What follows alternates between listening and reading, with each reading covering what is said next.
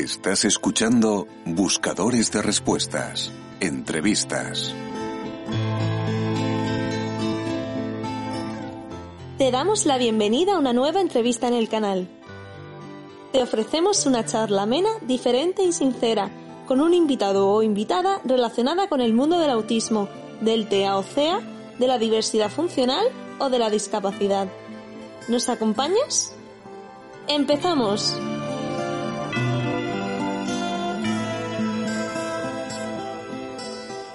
¿Crees que la sociedad está suficientemente informada, concienciada y sensibilizada respecto a lo que es el TEA, a lo que es el autismo o, en tu caso, a lo que antiguamente se conocía como síndrome de Asperger, aunque ya haya dejado de ser un criterio diagnóstico según el DSM-5? Ok. Bueno, sí, en efecto, lo que hemos dicho, eh, todavía en la actualidad hace falta mucho más eh, mucho más información al respecto de lo que es el autismo. Y yo creo que es un cambio de cultura. Eh, como lo mencioné, no solamente se trata del autismo, se trata de muchas otras cosas. Como ser humano tenemos que cambiar nuestra forma de tratarnos mutuamente.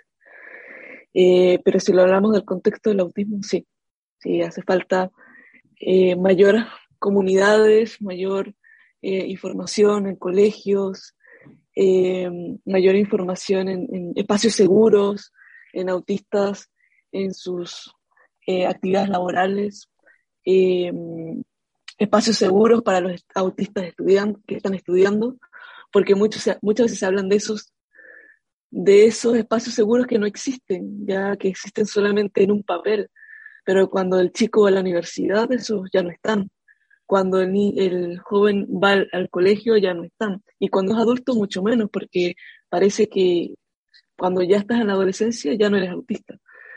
Entonces, creo que esos espacios seguros con profesionales adecuados sería una buena manera de, cómo ayudar a la comunidad. Eh, podríamos decir, Jacqueline, que la sociedad no está preparada para aceptar al diferente, simplemente. Sí, que es que si vemos nuestra historia, creo que nos da la respuesta. Eh, como humanos, todo aquel que fue diferente a la sociedad pues tuvo un castigo, o divino o, un castigo cultural. Entonces, si nuestra historia nos lo ha demostrado, creo que es más que evidente. ¿ya? Ahora bien, eh, supongo que la ética ha evolucionado, así como, como nosotros ya. Eh, creo que también como el autismo como tal, eh, también ha evolucionado. Ya antiguamente, si nos vamos a la psiquiatría de los años 40, de los años 60, em, los autistas eran vistos como, como eh, no, no, no personas, eran, eran enjaulados, eran marginados, eran este, escondidos. Y yo creo que, bueno, no estamos totalmente preparados, pero sí creo que ya hemos dado un paso grande ya en dar que hay una diferencia de personas que ven diferente, que piensan diferente, que actúan diferente, que no es una enfermedad, pero que si tienen las herramientas pueden funcionar igual o mejor que una persona neurotípica. Entonces, eh, sí, hay que hablar de los pros, hay que hablar de los, de los problemas que tenemos actualmente, pero si lo vemos de otra manera, también eh, hemos tenido un gran avance. Yo creo que nadie antes pensó que un, que un autista podía integrarse a la sociedad, que un autista pudiera ir a un colegio normal, ya cuando antes habían solamente eh, colegios especializados para, para personas con discapacidades. Ya, entonces yo creo que ahorita hay un poco, aunque falta, pero sí hay un poco más de, de respeto y, y por eso es importante, creo yo, la información. Porque yo lo veo desde mi, perspectiva de mis pacientes, ya si tú no le dices al paciente cómo se va a tomar la medicina, en qué horarios o los beneficios que eso le va a dar a la salud, pues no lo va a hacer de una manera eficiente. Entonces aquí es igual, si el autista no lo comunica, no, no hace un insight y hace una retroalimentación positiva con otros, pues, pues tampoco eh, va a tener un feedback de la otra, de la otra comunidad. Entonces, yo creo que no es un momento de juzgarnos, sino simplemente de apoyarnos. seamos neurotípicos o no lo seamos, porque vivimos todos en este mundo. Sí, totalmente de acuerdo. De hecho, nosotros decimos que, que hay, eh, que solo existe una sociedad, no hay varias sociedades. Es decir, eh, eh, es que yo quiero estar, vivir al margen de la sociedad, aunque seas autista, es que no puedes vivir al margen de la sociedad. Estás en esta sociedad y tarde o temprano te vas a tener que desenvolver en esa sociedad. Entonces tienes que tener eh, esas herramientas para poder y saber defenderte. Lo que tú has dicho antes, a veces no tendrás más remedio que hacer masking, no tendrás más, eh, eh, pero, pero claro, siendo consciente de lo que estás haciendo, no llevándolo hasta el extremo de que te estás autoagrediendo, ¿sabes? Que te estás haciendo daño sin saberlo hasta que te lleve a un, a un burnout o te lleve a, ¿sabes? Estés totalmente caos, colapso total y, y, y, claro, nadie sepa por lo que es, ¿no? Es decir, no, no sabes por lo que es. De todas formas, hay una cosa, lo que has dicho, Jacqueline, que eh, eh, no estoy de acuerdo hasta eh, del todo. Y te digo, y te, y te argumento por qué. Muchas veces en la historia de la, de la humanidad, las personas, los grandes avances han sido gracias a personas que han pensado diferente.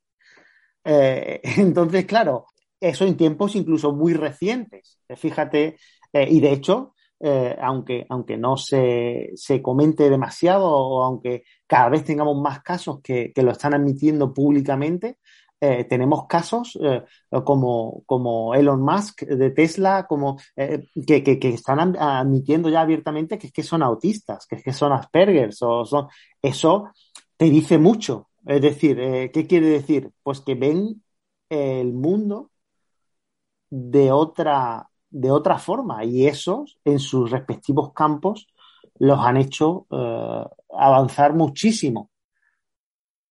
sí, claro, por supuesto. Claro, el que ahora. Eh, eh, el que ahora ellos revelen que son autistas, yo creo que eso le da un plus, ¿no? Porque fíjate lo que yo he logrado hacer, ¿no? Es decir, hasta dónde he llegado. Obviamente, no sin muchísimas complicaciones, porque habrán tenido sus, sus complicaciones, pero a veces esos pros y esos contras que tiene el autismo, eh, si lo sabes canalizar bien, como tú decías bien antes, lo puedes usar en tu propio beneficio, ¿no? Pero tienes que saber cómo hacerlo, eso no es fácil no es para nada fácil. Eh, entonces, eh, claro, si no tienes esa red de apoyo que tú comentabas, tanto familiar como, como de un colectivo, como, como, de... Es muy difícil hacerlo, porque tiendes siempre al, aislamiento. Claro. Claro, bueno, yo me refería a los pacientes con más discapacidad, ¿sabes? A los grado 2 o grado 3, que en el pasado, pues, sí eran, eh, era, era, era diferente. Ya, y con respecto a Elon Musk y otras personas que siento que muchos ya lo sabían y siento que mucha gente que lo dice adultos cuando ya no les afecta su carrera, porque tampoco es sencillo decirlo sin que nos vaya a afectar directamente. Em, sobre todo si eres una persona más conocida, porque en efecto, por lo menos yo ahorita voy a entrar a posgrado y lo primerito es que te evalúan un montón de cosas. Entonces sí te afecta, te afecta directo o indirectamente, de algún punto te va a afectar. Claro, dependiendo de la gente con la que ves en tu camino. Mm. Que te ponga más trabas o te lo ponga más difícil o, no, o no te vea, ¿sabes? Como, un, como diferente, sino como uno más y punto. Ya está. No, no hay. El problema es cuando eso se utiliza en tu contra. Eh, hay otros ejemplos de actores, de tal, de. Eh, siempre se habla, ¿no? De. Eh, lo han reconocido Um, Anthony Hopkins, el actor, lo ha reconocido, pero como tú bien dices, al final de su carrera, cuando ya no le hace falta, eh, cuando ya no tiene que demostrar nada, ¿no? Ahora lo dice y, ya está. Eh, eh, y ahora, ¿quién, ¿quién le va a discutir si es buen actor o mal actor a ese hombre ahora? Nadie puede hacerlo. pero tenemos otros ejemplos, Keanu Reeves, tal, lo, lo, ves, son personas que se salen de la norma, que no son, ¿sabes? Son comportamientos muy, eh, eh, no sé si ya denominarlo auténticos o, ¿sabes? Son, son distintos, distintos. Es otra, otra mirada, otra forma de ver, otros valores, otra... A veces te das cuenta de que sin, sin romantizar lo que es el autismo, ¿vale? Sin entrar en el romanticismo, porque también eh, hay mucho prejuicio con eso. Nos creemos que, todos los autistas son angelitos azules, todos eh, no tienen maldad, no tienen tal, y eso no es cierto. Es decir, hay autistas que también tienen, eh, ¿sabes? Que también tienen maldad, que pueden ser malas personas. El ser mala persona y autista no está reñido, es decir, puede serlo perfectamente.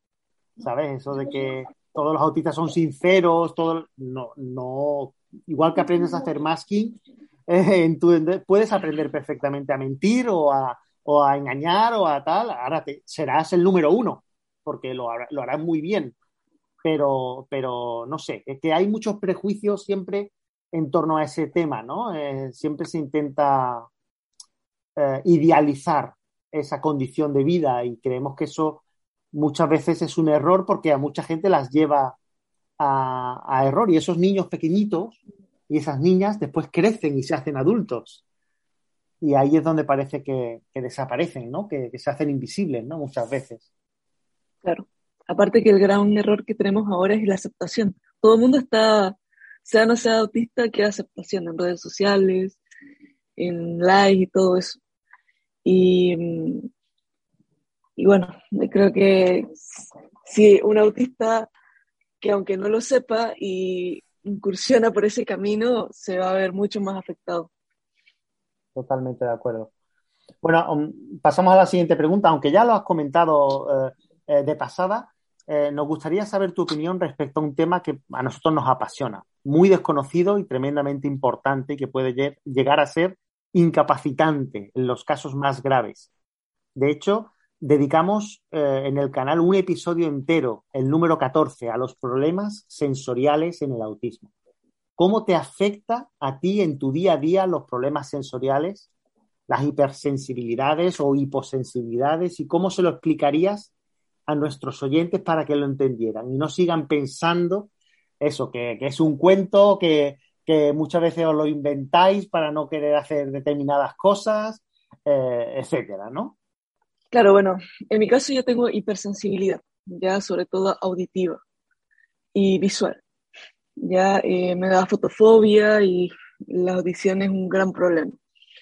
Eh, en efecto, no es una invención, no es una ficción, ni una teoría, ya también hay estudios, el que lo quiera puede buscarlo, pero hay estudios sobre eh, estudios neuronales y del comportamiento, ya que, demuestra, que han demostrado el procesamiento multisensorial en los autistas, ya, y cómo la información llega de una manera abrupta sin generar ningún filtro.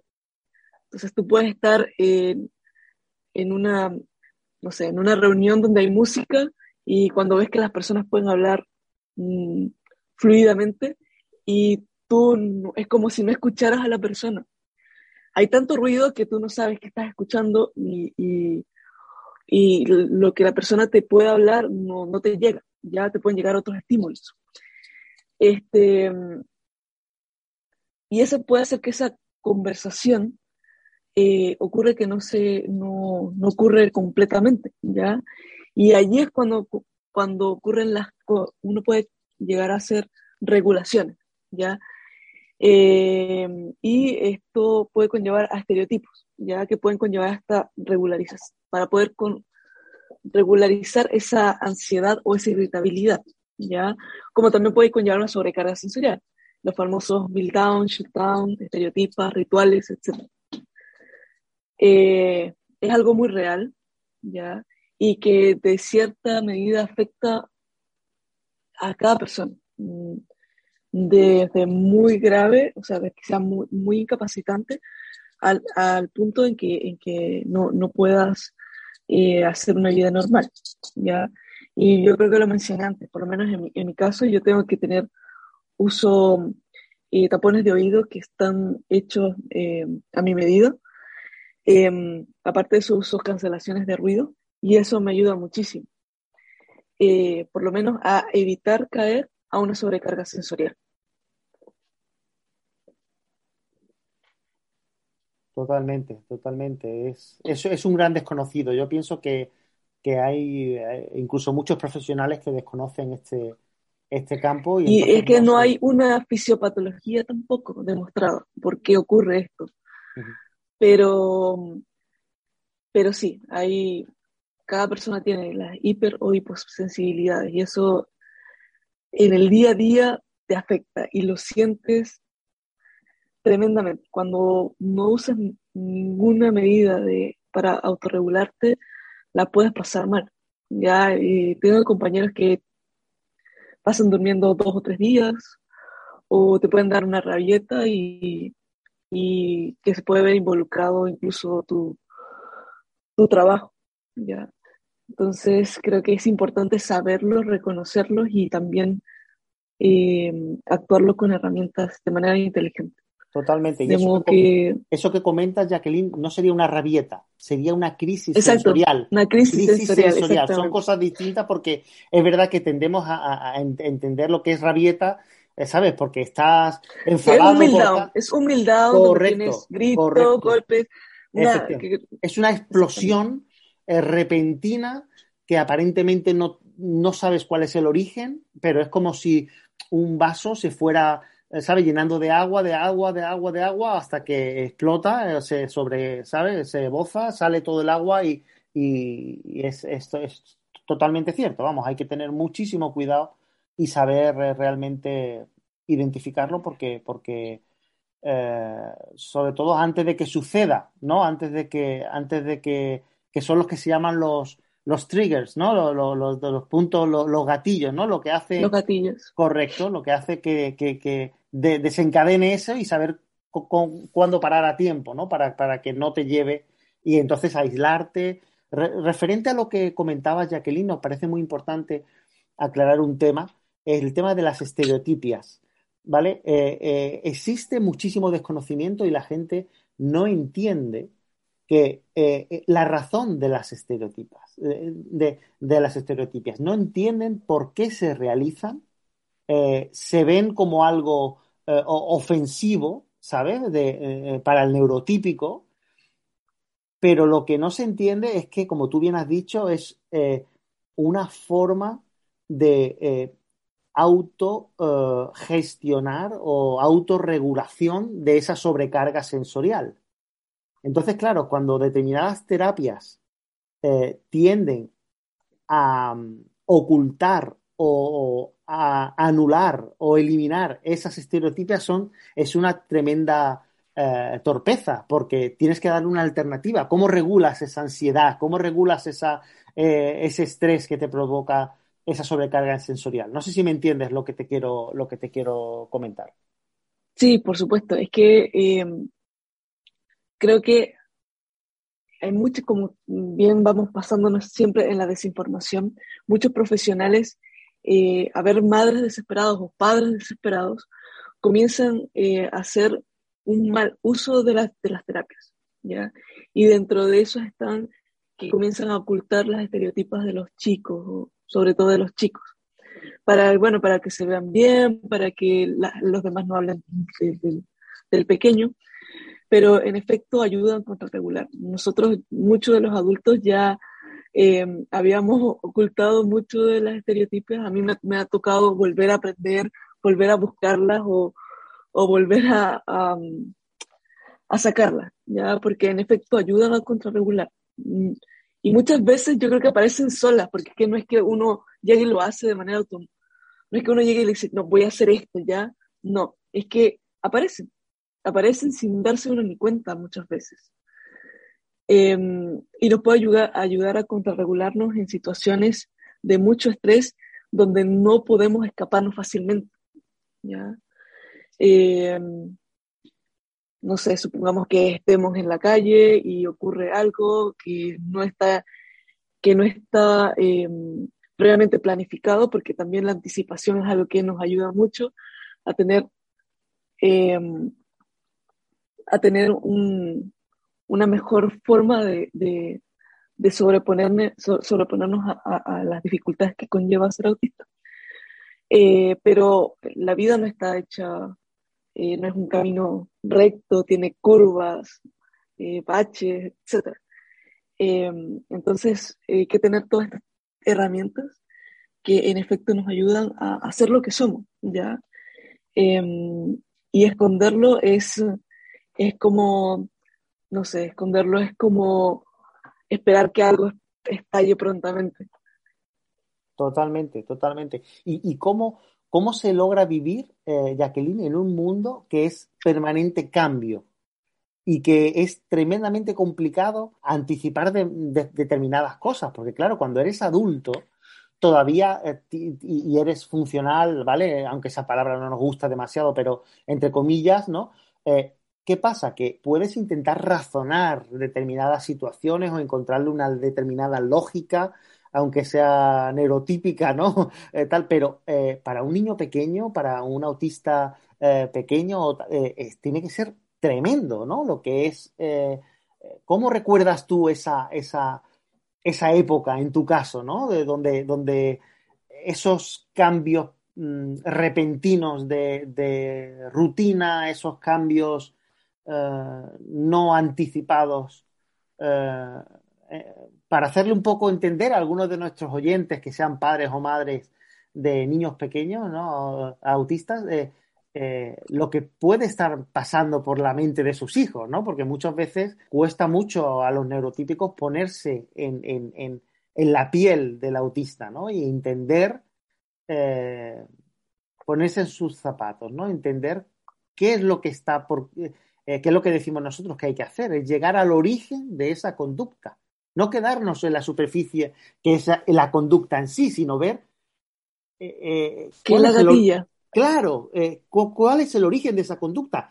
Y muchas veces eh, ni los padres lo hacemos, ni los, ni los profesionales lo hacen. Eh, vamos a, tratar ese resultado, esa consecuencia, esa, pero no intentas, que muchas veces a lo mejor tienes que adaptar el entorno, ¿sabes? Para que, para que no se den esas conductas. simplemente mm, hacer un entorno más amable, más más adaptado a esa persona para que no eh, lo sufra como una, un, un, entorno hostil, ¿no? ¿Cómo, cómo viviste tú eso de, de, pequeña? Bueno, de pequeña, voy a decir lo que dije anteriormente, pero me daba muchos berrinches que ahora, bueno, ya sé que son mil downs, pero me daban muchos berrinches, ya, y precisamente por cosas que uno no, no puede anticipar. Como por ejemplo, Em, que se me ensuciara la, la, ropa que llevara puesta, ¿ya? O que eh, me movieran las muñecas, porque a pesar de que ya tengo 30 años, tengo más de 100 muñecas en caja. Entonces, saber que algunos de mis primos me las tomaban, me las colocaban donde no eran, eso para mí era eh, un cambio que no lo puedes gestionar. O sea, para ti no lo puedes, no lo puedes gestionar. Es como que em, no eres muy fácil a los cambios, te, cuesta mucho adaptarte al cambio, ¿ya?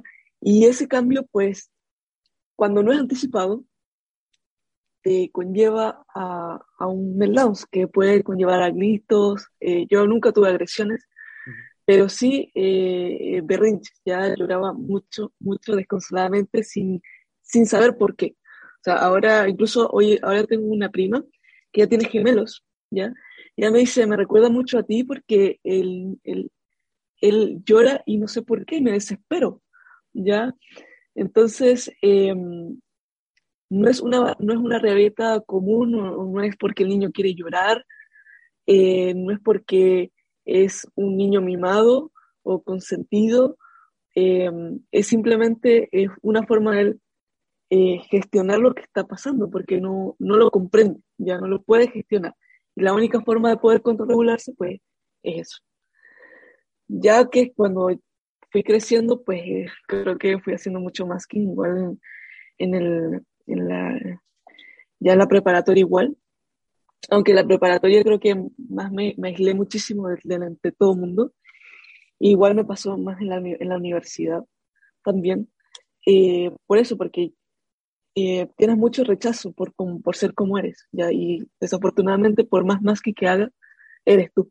Eres tú y no, no lo puedes ocultar.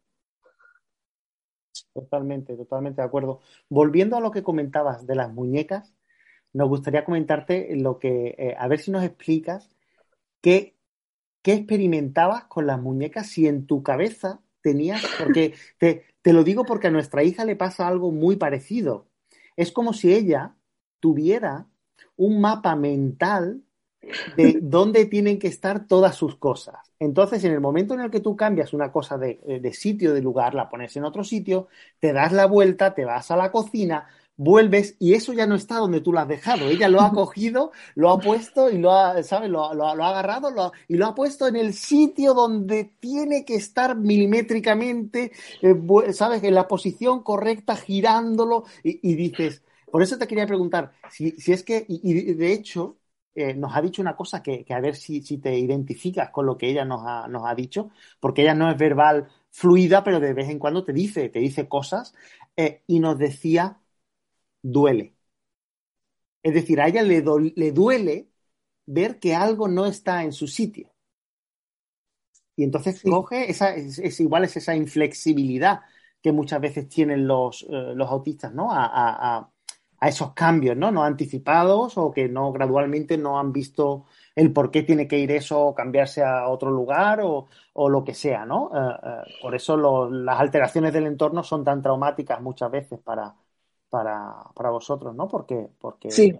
ese, ese, esa inflexibilidad de que, de que es, cada cosa tiene que estar en su sitio y no puede cambiarse. Sí, y cuando se cambia te tienen que decir anticipadamente cómo y por qué. Y, y por eso qué? es súper importante. Me pasó a mí justo ahorita como profesional.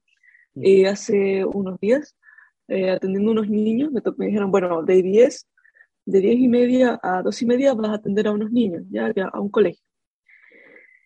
Eh, y bueno, los atiendo y después me dicen, llegan a las dos y media y me dicen, bueno, ve a almorzar porque a las dos tienes que venir. Vale, oye, fue como que me cambió, estuve muy malhumorado, o sea, fue como que, ¿por qué existen cosas? No, no, no entiendo, me cuesta mucho entender esos cambios, ¿vale? Y parece que me, me afecta todo el día. Te rompe la rutina, porque, ¿no? Te rompe la rutina sí, y, ya, y ya te condiciona para todo el día. Totalmente. E incluso en mi trabajo como tal, porque yo amo mi carrera, o sea, me encanta mi carrera.